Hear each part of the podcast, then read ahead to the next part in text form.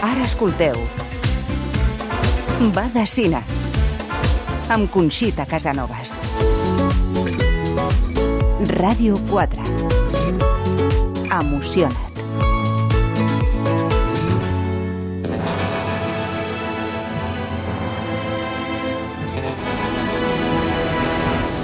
Hola amics del cine, molt bona tarda des de Valladolid, encara amb la ressaca d'uns Goya que han tingut com a gran guanyador a Juan Antonio Bayona i la Societat de la Nieve. 12 Goyas en total es van endur. El director català no va oblidar-se del públic en els seus agraïments i va assumir el paper de líder de la comunitat del cinema espanyol. Mi casa es el cine español. Que estoy muy orgulloso de formar esta familia. Estoy feliz de que hagáis este éxito también el vuestro, porque creo en el cine español. També en avançament d'Oscar, Robot Dreams, de Pablo Berger, va aconseguir dos Goyas importants, el d'animació i millor guió adaptat. El director va aprofitar per fer una defensa del cinema a les sales. Antes que director soy guionista, contador de cuentos. Así que este premio me hace muchísima, muchísima ilusión, me hace muy feliz. 20.000 especies de abejas, un altre dels títols que va sortir amb tres Goya, en aquest cas, i tot sota l'encant de la nena Sofia Otero, que va guanyar-se a tothom. En una oda als perdedors es va fer un selfie encapçalat per Ana Belén i eh, José Coronado va obrir la nit recollint el Goya millor actor de repartiment per cerrar los ojos. Els millors actors protagonistes han estat Malena Alterio, perquè Nadie duerma, i David Verdaguer, per Saben aquel. Y yo he descubierto haciendo esta peli que Eugenio era una persona que tenía muchísimo miedo. Y yo también tengo mucho miedo. Y creo que la mayoría de, de la gente que estamos aquí tenemos miedo, pero lo aparcamos y hacemos películas y quizá estas películas sirvan para que alguien cuando las ve se olvide durante un ratito de su miedo. Y eso es muy bonito. Com bé va dir Almodóvar, Pedro Almodóvar, sota la atenta mirada de Penélope Cruz, aquesta ha estat una nit de premis i de reivindicacions amb una estrella principal indiscutible, l'actriu nord-americana Sigourney Weaver, que xapurrejava així espanyol. Gracias, Jota, mi amigo, maestro ci- del cine. Thank you so much for that lovely speech. And felicitaciones.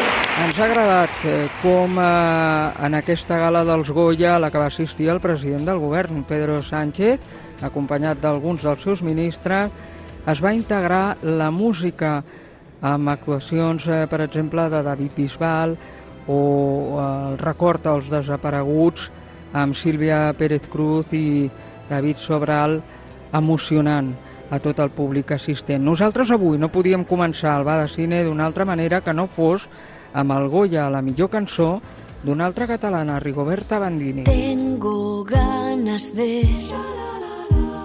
no explicar por qué. Yo te quiero querer sin miedo a que puedan volver. De saltar a tus pies, levantar el parque, contarle a Dios quién quiero ser.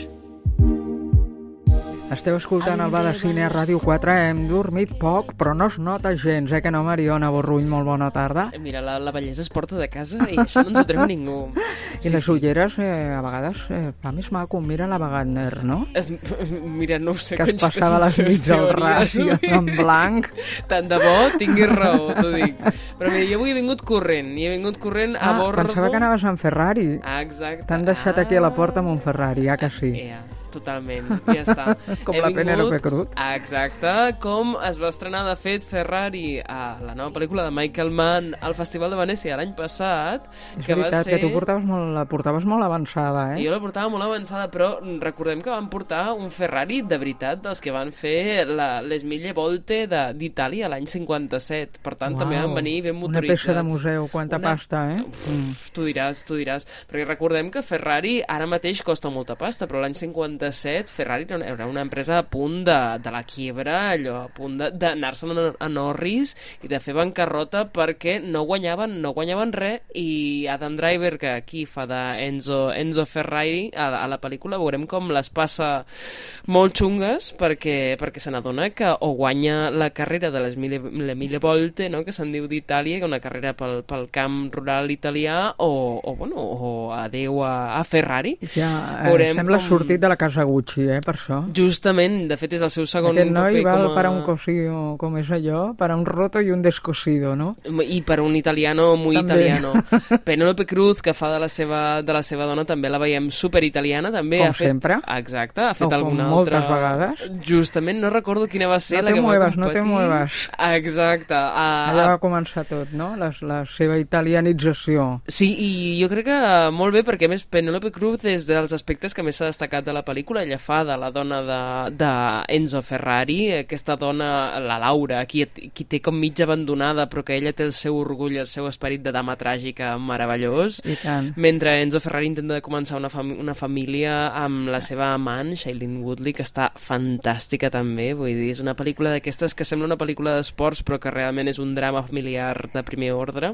I aquí, doncs això parlarem de com, bueno, Ferrari va estar a punt de, de caure, no?, i com es va aconseguir salvar amb molts peros, molts peros, i els molts peros aquí és el que ens interessa de la pel·lícula, un Michael Mann molt clàssic, un Michael Mann que vol explicar una bona història i ho aconsegueix, És el de Hit, és el de Collateral, no? Exacte, uh, que abandona aquí, diguem-ne, al- algunes, diguem-ne, tendències formalistes que tenia abans i aquí simplement explica una història molt ben explicada i una història que jo crec que ens posarà els pèls de punta perquè no sabem com de perillós era abans córrer en un, en un cotxe de Fórmula 1. Per Uah, tant, tornem... seqüència és tremenda. És tremenda, exacte. Però sí que és cert que, que ni tan mal, eh, podríem dir, perquè, escolta, hem sentit unes crítiques de, que només salvaven a la Penélope Cruz. Sí, I, Uh, jo crec que ara hi ha una moda també de, Bueno. de tocar, de punxar, de fer punxar els Napoleons, els maestros i ara també Michael Mann i, Sí, i sembla com que està, Ferrari, no? està, està de moda, els grans mestres, no? Just, dir, els grans storytellers, que Estan diríem. acabats. Jo sóc molt defensori de, de Mm. Ferrari des de que va sortir a, al Festival de, de Venècia i ara, de fet, esperem que tingui molta sort als Premis eh, Gotham, on, on opta, de fet, a la millor interpretació secundària per Penélope Cruz. Uh, també el Satellite Awards, que, que recordem està múltiplement nominada. Acabem de sortir dels Goya i ja anem... A- a temporada americana, total. A, a, a, a Fórmula 1, això és la Fórmula 1 del cinema, sí. Mira, més a poquet a poquet va una pel·lícula europea que a mi m'ha sorprès eh, agradablement, que és el Deshielo. És la pel·lícula que va guanyar Sundance a millor interpretació eh, per la seva actriu joveníssima Rosa Marchand. Um, I és una, és una història d'aquestes que ens toca molt de prop, però que per la seva fórmula és una coproducció europea, una pel·lícula belga, d'una directora novell, que, bueno, veus el tràiler i dius, no sé, no acaba d'entrar en una pel·lícula molt normaleta, no, no t'esperes la profunditat i el cop i l'arrencada que, que agafa una història, mm, diríem, de venjança en plena era Me Too, d'una noia que torna al seu poble i intenta mm, amb els mascles que li van arruïnar la, la infantesa. No sé si l'has vist, la tens No? controlada. I ella és catalana? No, no, no. Rosa no, no. Marchand? No, Rosa Marchand, no, ella és... Eh... Sona molt català, això. No crec que sigui catalana perquè parla un francès excel·lent, però, però no, no, eh, la pel·lícula és belga.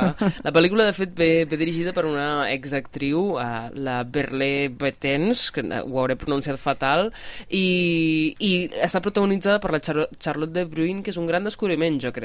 És una, una actriu amb un calibre realment professional per la poca carrera que, que té, també és molt, molt joveneta. Doncs apuntem. Això sí, diríem, una venjança en plena era Me Too que ve amb un molt bon registre, sobretot interpretatiu. I ara, uh, lidiant o lindant amb, amb l'àmbit documental, tenim la nova pel·lícula de uh, Kazufer Benhaina, que és la persona que va dirigir uh, El hombre que vendia su piel, Mm. recordem, I nominada a millor Òscar internacional fa uns anyets, que aquí torna amb Le Fil d'Olfa, que es diu Les quatre hijas, jo prefereixo Le Fil d'Olfa perquè és la història de com una família eh, reinterpreta la desaparició, diríem desaparició, preferim deixar què va passar no? a, a l'ombra no? de, de dues de les seves filles, entre el teatre, el documental, l'entrevista i tot al voltant, sobretot del paper mm, reprimit, repressiu de la mare, que és l'Olfa, aquest, aquest personatge femení que ens cau molt bé i genera molta empatia perquè és una dona que ha patit molt però que al mateix temps ha replicat moltes violències cap a les seves filles, aquesta és fill d'Olfa, no? aquestes les filles d'Olfa, que aquí hem traduït com les quatre hijas. Vam poder veure la, el festival Can, de, de sí, la vam veure ja, ens va agradar i Estan- no la van premiar gaire però... No la van premiar gaire i menys, diguem-ne, en comparació amb l'èxit que va tenir la pel·lícula anterior, però aquí sí que és veritat que està nominada a Òscar Internacional també. Per tant, li desitgem molta sort, moltíssima sort. És una excel·lent pel·lícula. Exacte, i una crida a la complexitat de, del nostre paper com a víctimes i agressors al mateix temps, que jo crec que, que val la pena reivindicar. I tant. Mariona Borrull, moltíssimes gràcies i ara a descansar. Yes! Fins la setmana que ve. Todo lo que escucho es un bla bla bla bla. Pues en este va de cine marcado en, en el Día de los Goya nos viene muy bien un nominado al Goya. Hola Hugo Silva, ¿qué tal? ¿Qué tal? ¿Cómo estás? ¿Cómo lo llevas? Bien, bueno, con muchos nervios y lo típico, claro, pero pero en el fondo con mucho con mucha gratitud. Eh, no sé, es un, ha sido un año a nivel personal un poco montaña rusa, con muchas cosas y de repente esto, pues pues bueno, también es inevitable echar un poco una mirada atrás, que yo que yo me, o sea, yo estoy en el presente, quiero decir que yo lo veo todo por delante, veo todo lo que hay por delante todavía, pero pero bueno, miras hacia atrás y y sientes mucha gratitud de porque bueno porque uno tiene que ser consciente también de las oportunidades de, eh, de la gente que ha creído en ti de, de todo eso De los momentos, ¿no? Los Claro. momentos, etapas y... y de la gente sobre todo la gente que, que ha estado detrás empujando apoyando Eh, Hugo, estás manejando películas estos días eh, como malabares, ¿eh? bueno sí pero Eh, aquellas naranjitas, aquellos que, que mueven las naranjas, ¿no? Es- Estás igual, ¿eh? A veces pasa esto. A veces de repente, claro, tú lo que tú lo que promocionas, lo que estrenas son cosas de hace un año, hace dos, a lo mejor.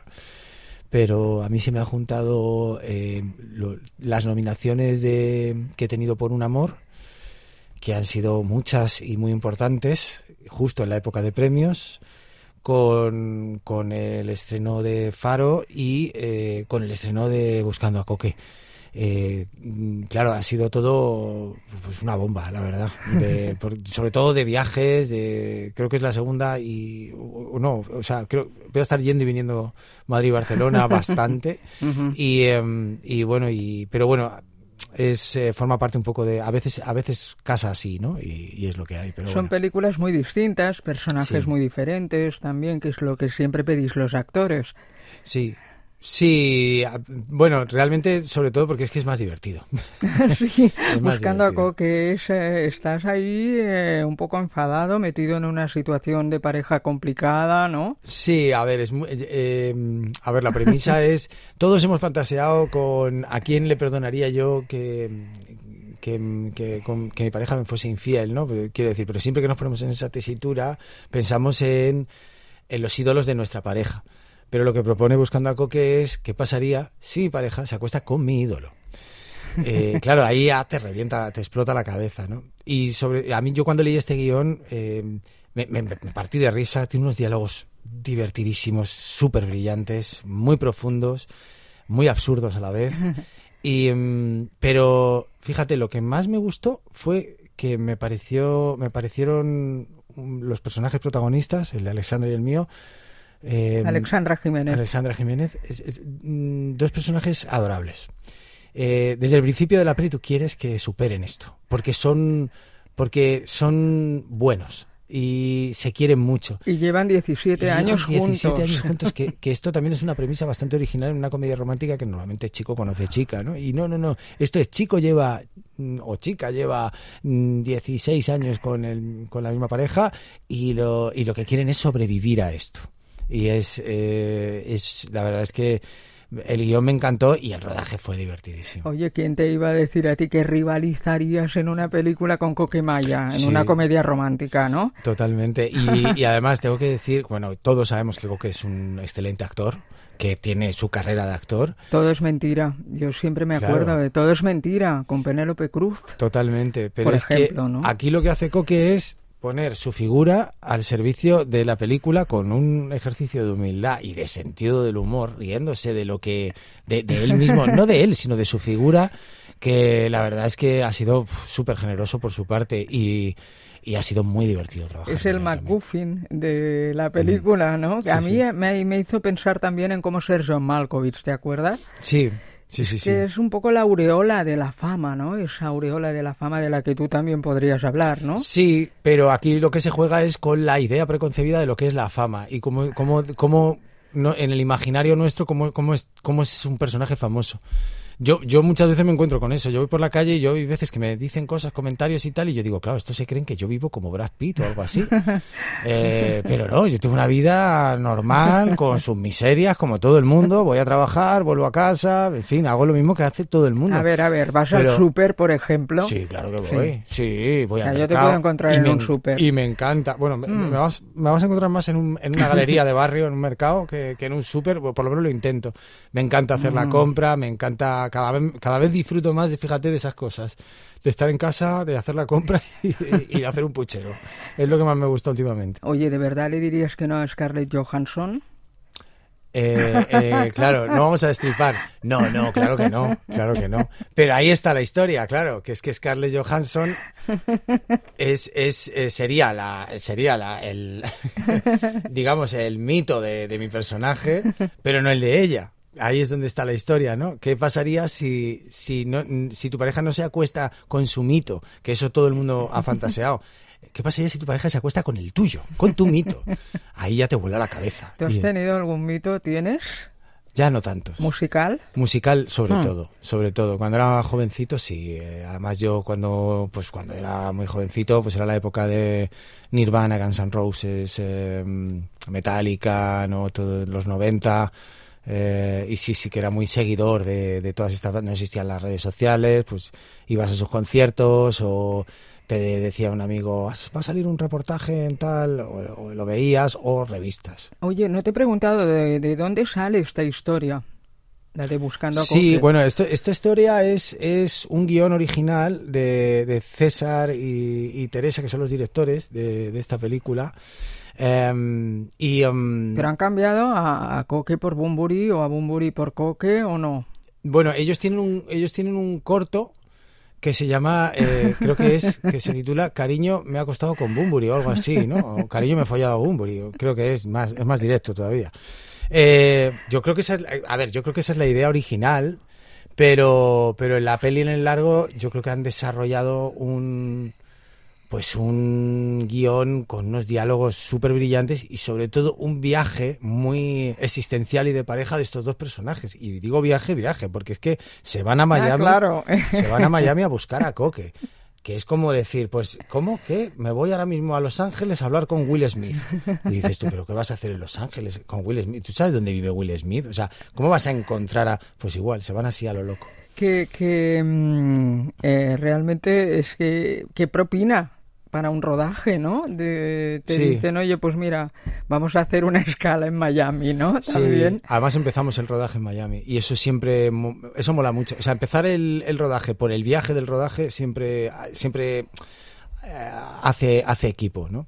Y fue una experiencia para todos, claro, porque vas, no, no es lo mismo irte a Miami de vacaciones que ir a rodar.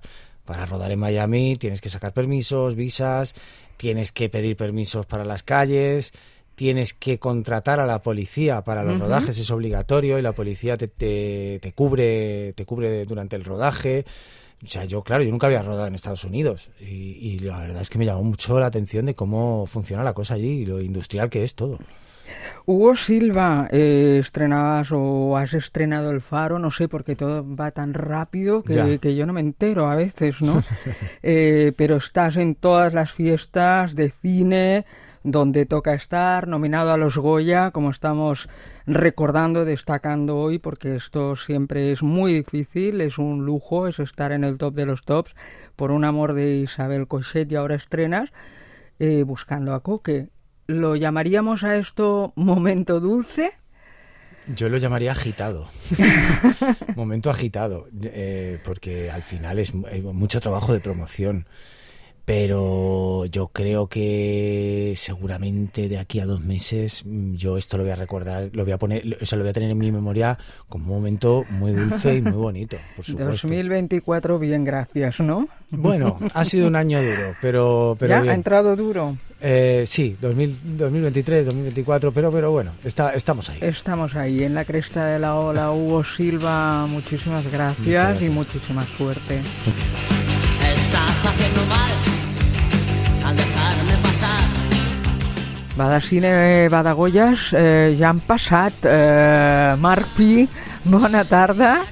Aquí ens marquem un tuits amb Pi, amb tu, eh, amb aquesta ressaca no? que portem tots de premis. Ara és que van una darrere l'altra. Ara, sí, sí, i no són, i no són pas curtes les gales. ja vam veure els Gaudí la setmana passada. Bona tarda, Conxita, i bona tarda a tothom. Uh, jo faré un, un breu parèntesi. De, de Goya sortirem una mica, ja sé que tothom estarà parlant de... D'aquest ambient. Sí, de, de l'actualitat, Mm. però, però farem un breu parèntesi, com també fa la pel·lícula del, del director gallec Lois Patiño, amb Samsara, uh, que no l'hem pogut veure als Goya, uh, però per la gent de, de Barcelona o que es pugui apropar a Barcelona, encara la es va estrenar fa un temps, però encara la poden recuperar als Umzeig. Jo hi vaig anar la setmana passada o fa un parell, i tot i que porta bastant temps uh, allà sent programada, um, està molt plena la sala i és, i és molt gustós. O sigui que vens amb ganes de fer un experiment avui. Sí, sí, com, exacte. La pel·lícula, com bé saps, és, és cinema experimental, és un experiment. Va guanyar el Premi Especial del Jurat, que no és poca cosa, a la secció Encounters del passat Festival de Berlín. I, i bé, a Samsara és una pel·lícula, com diem, de cinema experimental que segueix bàsicament el recorregut és la trans sobre la transmigració de les ànimes. No és una velleta que mor a una ciutat a Laos i fem el viatge de la seva ànima fins que reencarna en una cabra a Tanzània. I, bueno, volia deixar com aquesta menció eh, perquè perquè més que una pel·lícula és un viatge, no? I, i la recomano, m'agradaria recomanar-la als oients perquè pot ser una experiència interessant per qui tingui ganes de veure alguna cosa diferent. Hem També. fet eh, els nostres Goya particulars, Exacte, no? exacte, fem fem els els, exacte, els, de, els de casa. A mi també m'hagués agradat veure-la, més, més reconeguda i més premiada. Em sembla una de les grans pel·lícules de l'any. Sí, surt del caire comercial que poden tenir més les ganes de premis, però, però bueno, està bé també eh, no deixar-les de banda i que no es quedin només en els circuits de festivals i la gent que Aquesta està molt bombolla, ficada, aquesta Marc? bombolla i, i també compartir-ho una mica eh, doncs amb tothom que li interessi el cinema. Um, I d'altra banda, una altra pel·lícula que sí que ha arribat a tothom, que ja la gent va comentar després del Festival de Sitges, uh, però que no es para de parlar a I la xarxes. preestrena del Barcelona Film Fest, que vam omplir fins a la bandera, també, Ah, corre- el Verdi, l'altre dia. Correcte, correcte. Jo no, hi vaig, no vaig poder ser-hi, la vaig veure just de la setmana següent. Parlem de Poor Things, uh, del grec Yorgos Lanthimos. Eh, les xarxes van, van plenes. Eh, clar, una Emma Stone um, aca, acaparadora. No? Uh, bueno, el director de Canino, Langosta, o ja la favorita, el 2018, la seva última pel·lícula, on ja es va apropar una mica a Hollywood, aquí fa ja la, la immersió definitiva. És un esclat, eh, aquesta pel·lícula de tot, eh? Sí, Exacte. Sí. Què ha passat? Què diuen? A favor, en contra, ha de tot, no? Eh, la veritat és que ha... Més a favor. Més a favor. Hi ha molta unanimitat, unanimitat eh, per part de crítica i per part, de, i per part del públic. Eh, és una pel·lícula que funciona, o sigui, la- l'artefacte fílmic, el barroquisme visual que proposa l'Antimos, eh, a part té un ritme narratiu, també és la pel·lícula més comercial de l'Antimos i la gent surt bastant extasiada al cinema. Eh, per exemple, l'usuari de Twitter, Jo- Jordi Benavente, comentava, i el cito, deia uh, mig steampunk i molt filosòfica, còmica, explícita, pertorbadora i vella, fent un joc de paraules amb Bella Baxter, mm -hmm. la Mhm. protagonista, eh, dos punts, ens ha flipat. Uh, la gent, el, el tipus de comentaris de Twitter uh, van en aquesta línia. I, però, però a mi també m'agradaria comentar, i ho deixo l'aire perquè ja sé que no, no puc estendre'm massa, em, a mi em fa dubtar, en Poor Things, després, pensant-hi, em fa dubtar si és una d'aquestes pel·lícules en què la seva espectacularitat formal ens distreu una mica del contingut, del discurs, del que explica uh, Yorgos Lanthimos. El viatge d'empoderament que fa Bella Baxter um, no sé fins a quin punt és una mica superficial i hi ha algunes veus que apunten cap a, cap a, aquest, cap a aquest camí, no? Llavors, en aquest sentit... Que es pot perdre, no? En, en Sí, el camí. Sí, correcte. El missatge es pot perdre en el camí. Exacte. I en aquest sentit també... És que fa un bon recorregut per Europa, eh? També. Eh, sí, sí, és un, sí, Lisboa, és, és un altre viatge, quasi. París... és un viatge diferent que el de Samsara, però, però són dos viatges. I, en aquest sentit, això últim que deia, recomano llegir a... I també, mira, amb el que parlàvem amb el Carles, de que s'està perdent la crítica cinematogràfica, Amb sobretot Carlos escrita... Ajenjo, sí, ara ve. Um, vull recomanar les crítiques de Carlos eh, Heredero i, o la d'Àngel Quintana la revista Caimán Cuadernos de Cine. Eh, si passeu per qualsevol biblioteca, si la passeu per qualsevol quios, la compreu i us llegiu aquestes dues crítiques que són interessants i mm, van en una altra línia del que està comentant eh, el públic o la, o la premsa de diari. I, i ho hem de deixar aquí, em temo. Hem de tornar a parlar de Goyes. Bien, no? Sí, sí, doncs, tornem a eh, l'actualitat. Marc Pi, apostem per la crítica i apostem per tu. Moltíssimes gràcies i fins diumenge que ve. A tu, Conxita, bona setmana a tothom. Quan surts per fer el viatge cap a Ítaca. Esteu escoltant el Ba de Cine aquí a Ràdio 4 i ara jo crec que aquesta és l'entrevista més difícil. Carme Elias, bona tarda. Bona tarda. És una entrevista difícil perquè el com estàs Ah, sí. agafa més relleu que mai, eh? Exacte. I perquè aquesta és una pel·lícula que potser és l'última. Clar. No, no Jo ens cine facis ja no en faig, eh? No ens facis això. Això és un testamento pòstumo, no?, que en diuen. Com, es, com se'n diu això en català? No, eh, és una pel·lícula... Ets molt dolenta, Carme, perquè ens has fet... A mi m'has commogut fins al punt de fer-me plorar, eh, veient mentre seas tu. Sí, sí, És entenc molt emotiva. Que, entenc que és molt emotiva. Sí. És que és una pel·lícula... És un documental per, pels qui ens estiguin escoltant que mm, quan... Bueno, tots sabeu que tinc Alzheimer, si no ho sabeu, ara ho sabeu, ho sabreu, no? Però que llavors eh, vaig, eh, vaig voler comunicar-li a la Clàudia però no volia fer-ho per telèfon, així que vaig, vam agafar un tren i ens en vam anar a, a la zona valenciana on, on ella estava, no? I, i un cop li vaig haver explicat tot allà rodejats de, natural, de natura, de, de, no sé, arbres, nens que reien, eh, saps, mig estiu, calor... Ella em va dir, vols que deixem un rastre de tot això? I jo vaig dir sí. I et juro que en qüestió d'un parell d'hores van, van començar a aparèixer moltes dones, tot dones, pràcticament, amb, amb càmeres, maletes, tal, un equip. I allà va començar tot el que, del que ara en diem el documental sobre mi mateixa, que explica una mica el procés de l'Alzheimer eh, mentre sigui jo. Qui t'anava a dir, eh, que acabaries eh, parlant de tu mateixa a través de, del cinema, no? A través de- d'una pel·lícula com aquesta, no? Mentre sigues tu. Sí, és curiós, eh, perquè sempre anar fent promocions, promoció de tu mateix, Mm. però en, encarnant, no? encarnant, no sé com es diu en català, no? encarnant Sí, un personatge, encarnant. encarnant un personatge. I ser tu mateixa, pues, és curiós i, i, i tens moments de tot, no? perquè te'n rius de tu mateixa, però al mateix temps sents el drama que tens tu mateixa i és, és, un, és un munt d'emocions que es mouen per aquí dintre que són molt potents però al mateix temps també m'ha tingut molt ocupada tot això durant al llarg de molt de temps i molt entregada a donar-ho a conèixer a tothom, no? una malaltia que és difícil explicar-la perquè, perquè clar, el teu cervell va, va disminuint i per tant el poder de, de relat es va convertint cada vegada menys lleuger. Ja se'm nota, no? Suposo. Vaig buscant les paraules. Però vull dir que... Però em semblava també important i maco deixar un testimoni de tot això i he de dir que estic amb la, amb la pel·lícula que ha fet, aquesta pel·lícula documental que ha fet la Clàudia Pinto, i estrenem avui, eh? No, no estrenem avui, no. Ah, aquestes són les coses que em passen.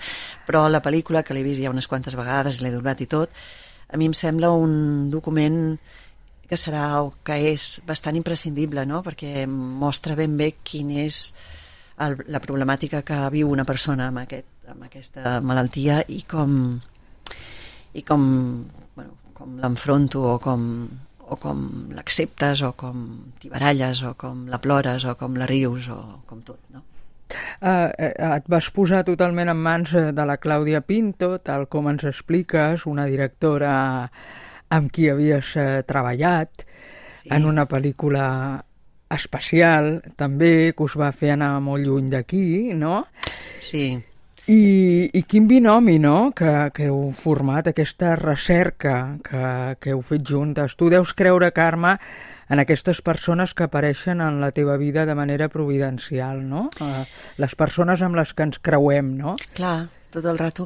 Eh, de totes maneres, és que amb la Clàudia ens va passar una cosa molt potent quan estàvem jugant, rodant juntes um, com es deia la pel·lícula um,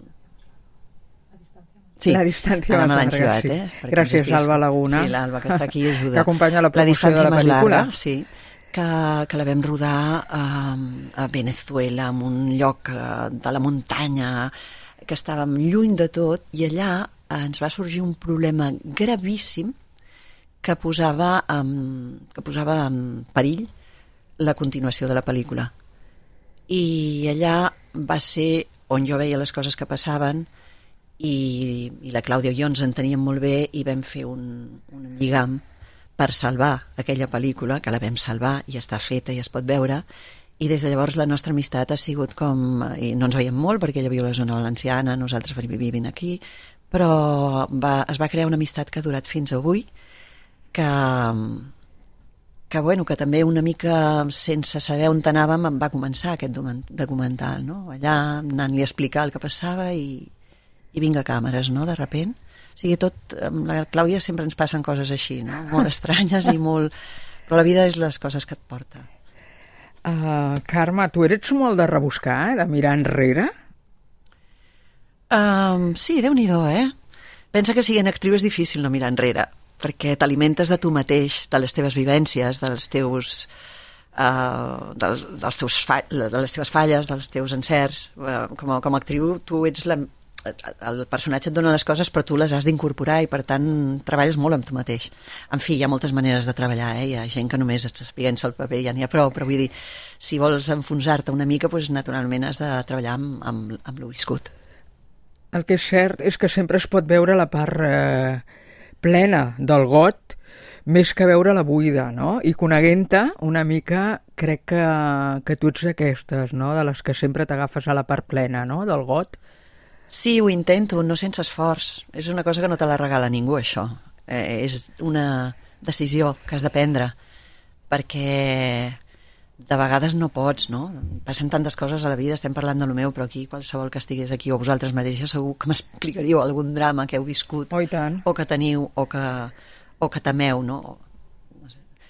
Llavors, eh, clar, eh, depèn de com, de com enfrontis les coses a la vida. Però jo, siguent actriu, evidentment, pues, m'hi involucro molt. Aquesta pel·lícula l'heu passejada, l'heu començat a passejar, no? La porteu en el cotxet, no? Sí, el bebè.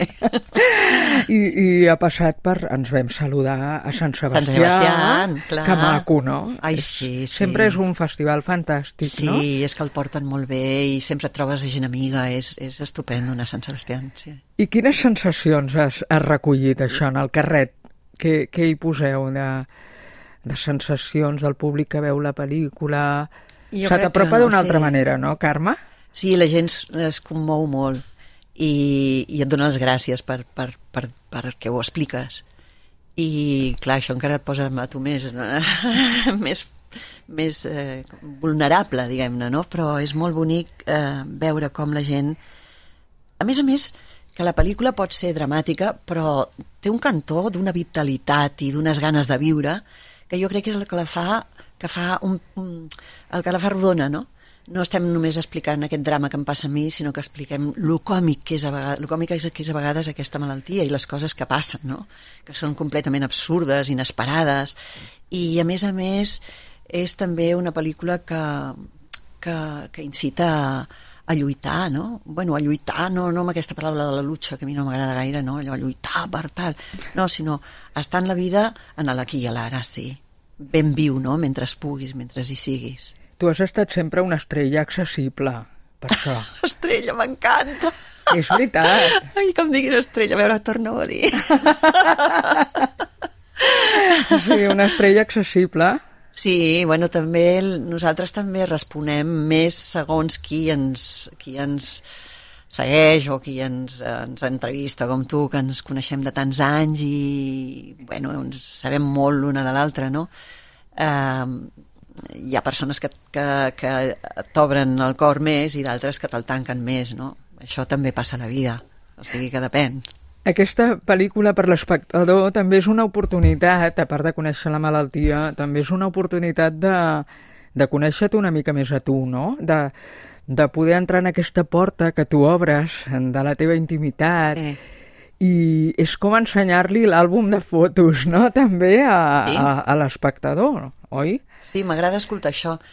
Sí, eh, ensenyes alguna de tu, naturalment, i, i, i ensenyes què és la vida d'una actriu i com, i com van passant les coses. Uh, és una pel·lícula honesta, sincera, um, a vegades molt íntima, no? Amb, amb coses molt íntimes i amb coses molt, molt de riure.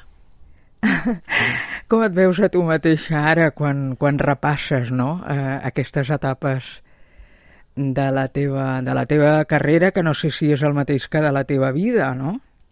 S'ajunten molt, eh, les dues coses, encara que la vida va per un cantó i la carrera per un altre, però és clar sempre les has de competir, compaginar. Compaginar.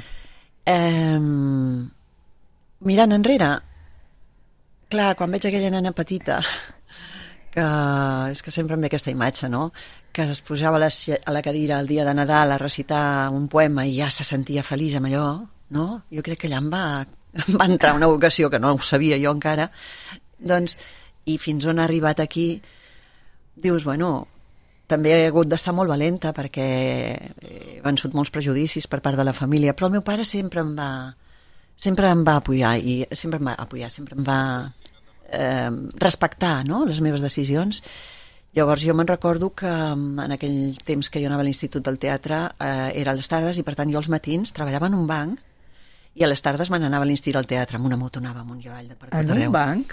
En un banc, sí. No saps que els bancs en aquella època s'estava molt bé, eh? Sí, sí, perquè era un horari curt, podies anar a dinar a casa amb la moto i després a l'Institut del Teatre, que només era a les tardes, perquè ara ja tot això no seria possible. O sigui que jo era una treballadora incansable i sabia molt bé que jo volia ser actriu, però que no sabia si podria ser-ho, clar. Què, què, què, què et diuen els teus companys de, de feina, de professió, eh, que han anat veient el documental?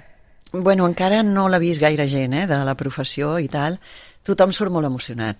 Uh -huh. Jo ara fa molt temps que no el veig i quan veig eh, penso, bueno, sí, sí, clar, deu ser emocionant, no? Perquè és... Bueno, no ho sé per què, jo què sé, jo no puc jutjar tot això, però sí, la gent surt molt emocionada. Els que em coneixen més més, els altres els veus que estan també com tocats, no? És que la Clàudia Pinto és molt talentosa, m'estima molt i ha fet una cosa molt bonica perquè està plena de vida i de la joie de vivre, no? o sigui, del gust del viure, i per, no per això deixa de ser trista, no? perquè aquesta vida, com la meva, es, es, es, ja veus que em costa parlar molt més que altres vegades, per exemple, no? es, es va esveint i, i, i aquest és el meu procés, no? i el sabem tots, llavors hi ha com una mena d'alegria i tristesa al mateix temps. Però sempre, quan una paraula no surt, sempre hi ha algú que està uh -huh. al costat per, per ajudar a, a trobar-la, no? Sí, en qualsevol cas, com que tot això ja és públic i penso que la gent que ens veu, que ens mira, que ens escolta, pues, també ho sap, eh, que segurament poden ser ben comprensius amb això, no? inclús, inclús de donar-se del que és. El tenir el teu fill al costat, suposo que això per tu és vital, no? Sí, sí, sí. Bueno, la família la tinc tot al meu costat, eh? perquè eh, el meu germà Joan, per exemple, és que m'ha estat acompanyant a tots els mitjans eh, quan hem fet la promoció que en dic jo d'Alzheimer, eh, que això m'ha agradat perquè crec que hem ajudat a, a, a donar més visibilitat a una malaltia més desconeguda, no? o que es queda molt en, en l'entorn familiar, en la intimitat. Doncs ell també i el meu altre... O sigui, jo tinc tota la família que, que sí, que no puc donar més que gràcies per tenir-la al meu costat. Sí. Ara t'estic veient i estava recordant una nit del Barcelona Film Festival amb el Juan Carlos Unzué, que estàveu tots dos. Sí, sí. Mira, I tu ell també, estaves eh? sí. a, en cuclilles, Ah. Eh, que Ah. diu molt de tu, eh? perquè jo no podria fer-ho, eh? per exemple, Segueixo sent àgil, Els meus sí. genolls no m'ho deixarien fer. I tu estaves amb ell i jo dic, i no hi ha cap càmera aquí ara, no hi ha cap fotògraf que reculli aquest moment que em va semblar tan bonic, Aquell no? moment potser no, però l'Unzué va venir a casa i vam fer un reportatge junts i jo crec que en aquest documental, el meu, perquè ell també està... Sí. ell també està... sí, sí, no, no, anem, anem a la part, eh? doncs ell també hi entra en aquest documental nostre perquè va, van venir a les càmeres i van gravar una, un trosset de, de la nostra trobada, no? I, i, i em fa gràcia, sí, perquè l'estic veient amb ell també, que estem, sempre anem de paral·lel, a paral·lel no? amb dues històries ben diverses, però totes ben, ben dramàtiques i al mateix temps amb... Bueno, jo recordo també la fortalesa de la dona de l'Unzué, de la seva muller. I tant. Muller es diu, oi? Sí. Sí, sí, sí. Que, que va sempre amb ell i l'acompanya tot arreu, bueno, com a mi Increïble. la meva família, no? Avui vinc amb l'Alba, però hi ha dies que ve el meu germà Joan, que és el que m'acompanya tot arreu. I, I penso, ostres, la família, quin poder té, quina meravella de família tenim, no? Sempre que, que el veig, que el veig tot el rato, clar, perquè el segueixo, dic que bé, que bé, que bé, no? Estem tots dos aquí fent promoció, sí. És fantàstic perquè sou dos valents i, i suposo que subscrius les paraules del Juan Carlos Unzué que diu jo no ho faig per mi, ho faig pels que vindran, no? Sí, clar, perquè, que, perquè quedi un testimoni de com ha sigut tot això. Perquè d'aquí uns anys això no, no, no serà una malaltia irreversible, diguem-ne. Ha, com tantes malalties, en sortiran d'altres, però aquesta ja estarà vençuda. I llavors quedarà aquesta, aquesta petita, aquest petit, eh, com es diu? Com els conill, com rastre Mm -hmm. de com, de com la vivíem no? els que, els que l'hem de sofrir i que, pues, que se'ns emportarà així, no? O no? Igual demà surt la pastilleta que ho resol tot. Sí, ja sé, que la, ja sé que tothom té ganes de que surti, no? sí. Jo també, però la veritat no hi crec. No crec que jo hi arribi. Però, però bueno, mentrestant, deixant testimoni ja tots vosaltres també m'ajudeu molt. Has crescut en aquest procés? Eh, Sí. T'has reinventat a tu mateixa? Has descobert coses de tu que no sabies? Home, fins i tot he escrit un llibre. Clar. No, sí, clar, Mm. clar. Sí, has de trobar més la teva valentia, has d'estar més, més, eh, més en contacte amb tu mateixa, no? Per no derivar-te, per no, per no posar-te a plorar quan en tens ganes tot el rato, sinó per, per estar veient el camí cap endavant i no cap enrere. És una... Bueno, és, jo tinc també la sort que m'ha agradat molt la teràpia Gestalt i l'he estudiada inclús, he fet clar, o sigui, sóc un amant, vaig conèixer inclús el Claudio Naranjo, eh, un gran mestre de la teràpia aquesta, no?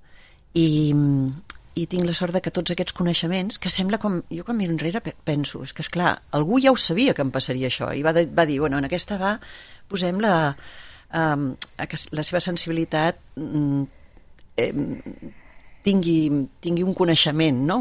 D'on ve i d'on va i tal. I, bueno, no sé si m'explico bé. I és curiós Sembla que... que em fico com un liu, oi? Que no, no, no, no m'explico bé. i és curiós que tu. T'estàs explicant perfectament. És curiós que, que tu has treballat tant amb la memòria, no? Clar. També. Home, esclar. És, però no saps el temps que vaig patir treballant amb, amb la meva, ja no memòria, però que els metges no em veien res, perquè vaig passar per, per moltes autoritats mèdiques de tot tipus per veure què em passava i no em trobaven res Mm, fins, molt, fins quan ja la cosa estava molt declarada, es veu. Però mentrestant jo anava treballant. I, bueno, en el documental la Clàudia té, uns, té unes imatges de quan jo rodava amb ella la peli que ja va ser com dir, no Mhm. pot ser, estic amb la meva millor amiga, no tinc por de res, em, con- em he estudiat el personatge, sé com és, com penso, com va, tinc un actor meravellós a davant que em dona la rèplica i que em mira amb cara de jo estic amb tu. Alfredo vegades- Castro. Alfredo, Alfredo Castro.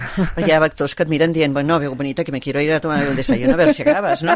Però el Castro, allà, amb aquella mirada que té i amb aquella... mm, I amb aquella eh, bueno, mm, no sé, és una Veritat, persona... veritat, sí, no? Sí, sí, Bueno, doncs allà em passava això, no? I els metges no m'ho trobaven, no m'ho trobaven. I quan m'ho van trobar vaig dir, oh, per fi, com si em descansés, no? Però després vaig dir, Dios mío, on, on he caigut, no? Carme Elias, eh, per nosaltres tu sempre seràs tu. Uh, i, i, I hi ha una cosa que sí que et volia dir, abans et preguntava com estaves, eh, eh, t'he de dir que et trobo estupenda, Gràcies, que gràcies. t'he trobat estupenda i que hi ha una cosa que no ha canviat en tu, que és la mirada aquesta mirada, no?, il·lusionada de nena, que vol continuar jugant, no?, d'alguna manera dins el cinema o fora del cinema, no? Sí, sí, sí, sí, sí, sí.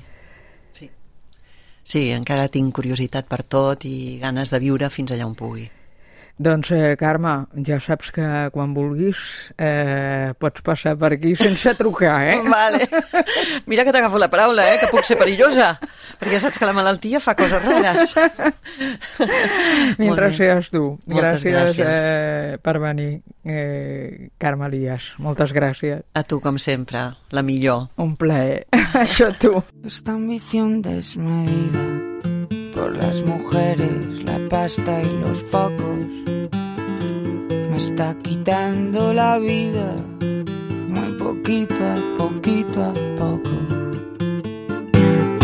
Pregunta la prensa, Puchito, ¿cuál es la maña? Sin cantar ni afinar. Pa' que me escuche tu España.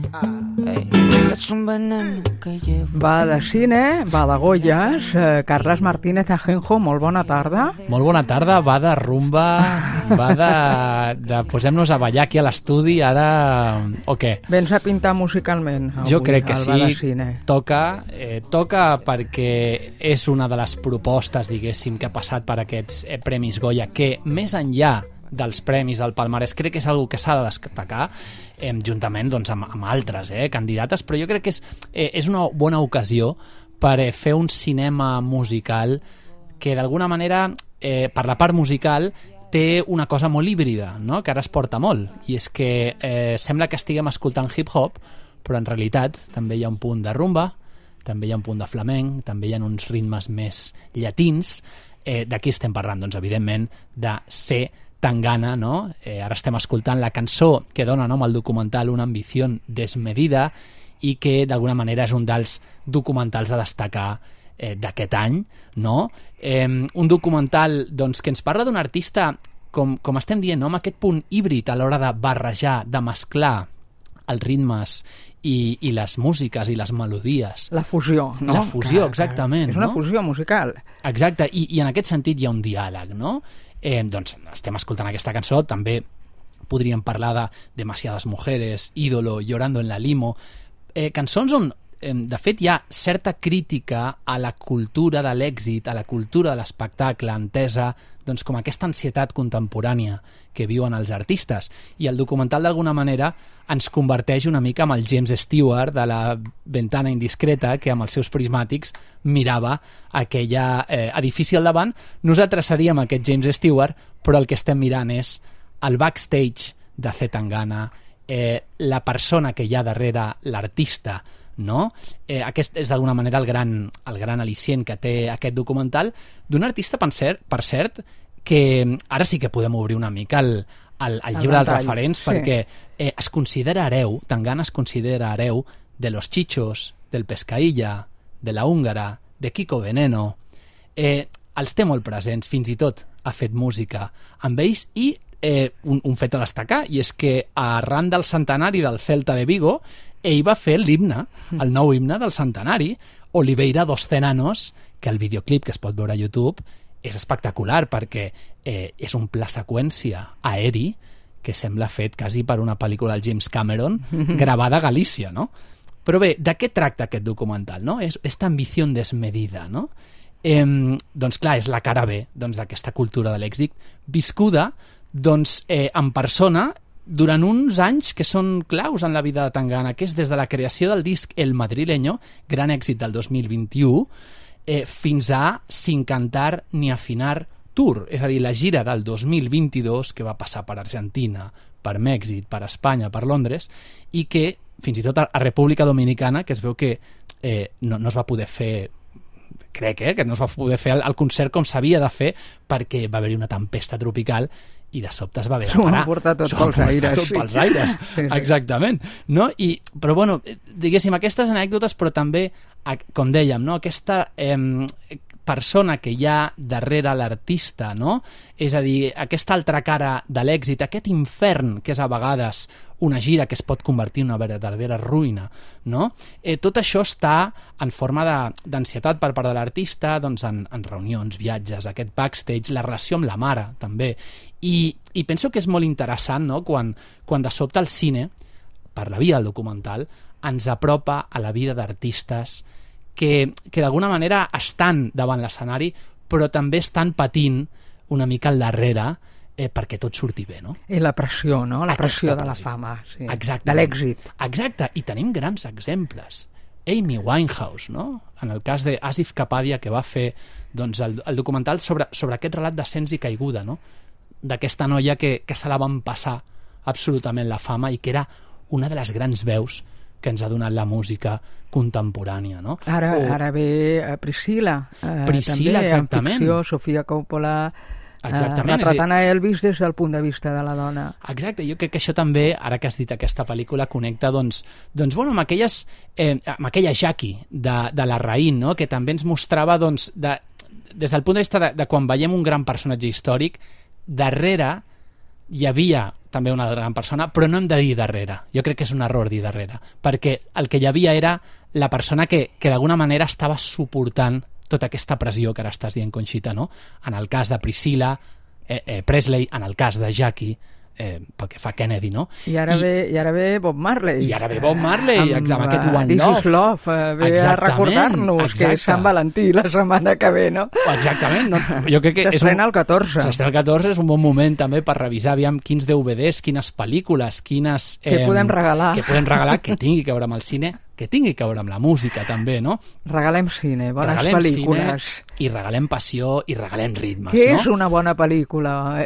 Aquesta és la gran pregunta, exactament, no? Exactament, no? Què és una bona pel·lícula? Què és eh, una bona pel·lícula? Don't Look Back, de eh, Penny Baker, un dels documentals sobre Bob Dylan més importants que s'han fet de, de, de, de la gira dels I- 60. I el de Joan Baez, El que presentarem Baez. nosaltres al Barcelona Film Exactament, Fest. exactament, també gran Baez. cita imprescindible des del punt de vista musical, des del punt de vista artístic, eh, tot el que hi trobarem amb la retrospectiva també a, a Ozu i, i últim apunt, últim apunt que ja per acabar de rodonir aquest, eh, aquest picoteig no, de cinema i, i arts, en plural arts, I música. I en música. Cas, molt centrat en la música. ens anem breument, Japó, anys 60, pel·lícula eh, Harakiri, de Masaki Kobayashi, Això una de les no juga pel·lícules... als Goya, eh? Això no juga als Goya, però crec que és important destacar que, segons els cinèfils d'internet, de l'anomenada Letterbox, que és aquesta xarxa on tothom vota les pel·lícules i fa crítiques, eh, ja no és El Padrino de Coppola,